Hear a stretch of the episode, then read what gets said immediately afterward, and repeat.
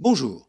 Nous allons voir que comme au rugby qui est animé ce week-end, il faut faire attention au faux rebond du ballon aval. En effet, de plus en plus, le scénario du no landing, voire du rebond de la croissance, se dessine. Les indices d'activité PMI composite de février en zone euro ressortent à 52,3 contre 50,3 en janvier, et au Royaume-Uni comme aux États-Unis à 50,2 maintenant au-dessus de la barre de 50 et l'impact sur la demande commence à se refléter dans l'inflation dont le rythme de décrue diminue. L'inflation corps en zone euro de janvier est révisée à 5,3 contre 5,2 en décembre. L'inflation totale, la CPI, s'établit finalement en janvier à 8,6 car elle bénéficie du recul des prix de l'énergie.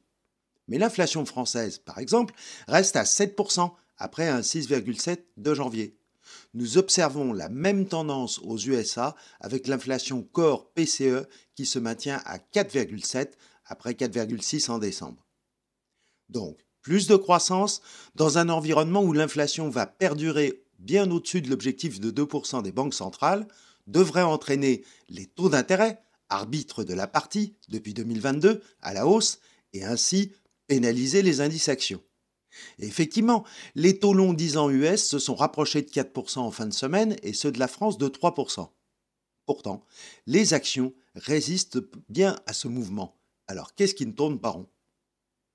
Déjà, les révisions à la hausse de l'activité vont porter les bénéfices à venir après les bonnes surprises des publications 2022.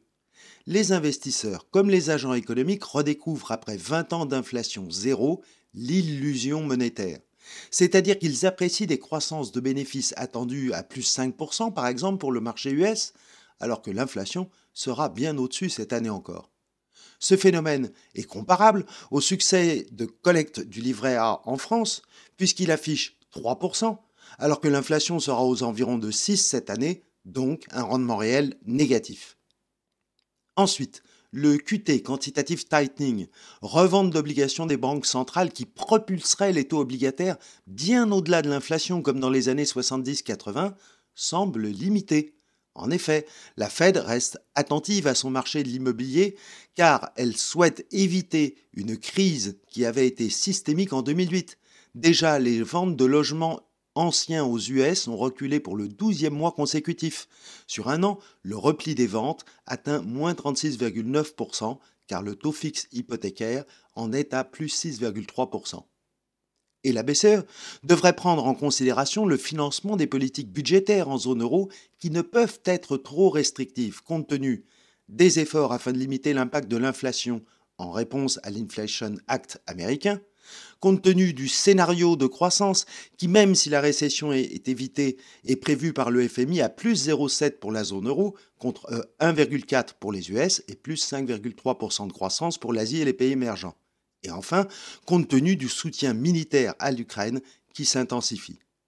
Les banques centrales ne devraient donc que peu intensifier la rigueur de leur politique, tout juste retarder le pivot, moment où elles baisseront à nouveau les taux qui n'est plus dorénavant anticipé par le marché avant 2024.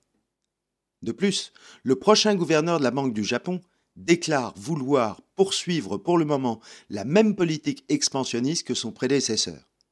Alors avec les actions de la Banque populaire de Chine, cela signifie que globalement, les liquidités ne se contractent pas, donc arbitrage favorable des banques centrales. À la semaine prochaine.